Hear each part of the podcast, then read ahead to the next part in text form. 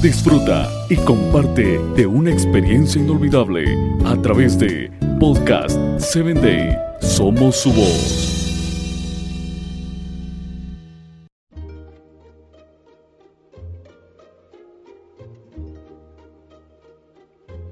Hola, ¿qué tal? Es un gusto para mí el que estés en Hombres de Valor. Quiero invitarte a que compartas con tus amigos, familiares y compañeros de trabajo y te conviertas en un hombre de valor. Hoy traigo para ti una historia de un personaje llamado David. Primera de Samuel 17:37 registra lo siguiente. El Señor me libró de las garras del león y del oso. También me librará del poder de ese filisteo. Decir algo sobre David es muy difícil, pero vamos a meditar en un aspecto de la larga vida del segundo rey de Israel, desde su aparición en el relato bíblico hasta el momento final de su vida. David siempre llama la atención, héroe o villano Siempre su vida, David, siempre llama la atención. Siempre está en el centro de la escena.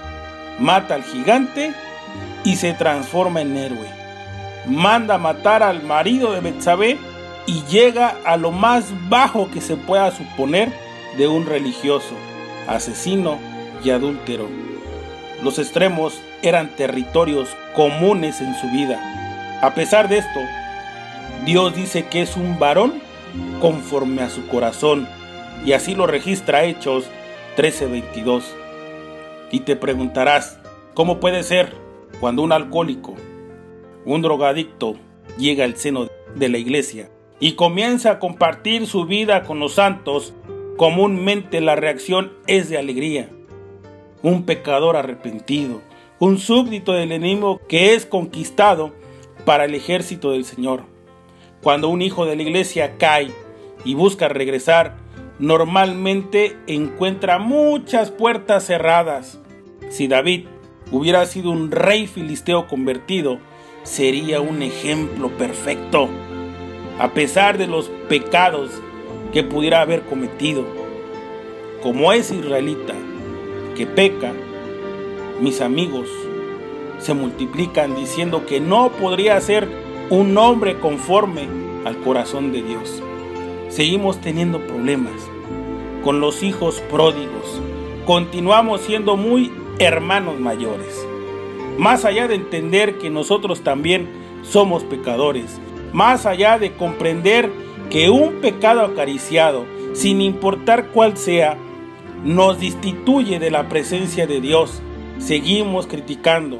Y eso, eso es pecado a los que cometen pecados diferentes de lo nuestro. Creo que ahí está el centro de la cuestión. Criticamos a quien peca diferente. Nuestro pecado siempre es justificable.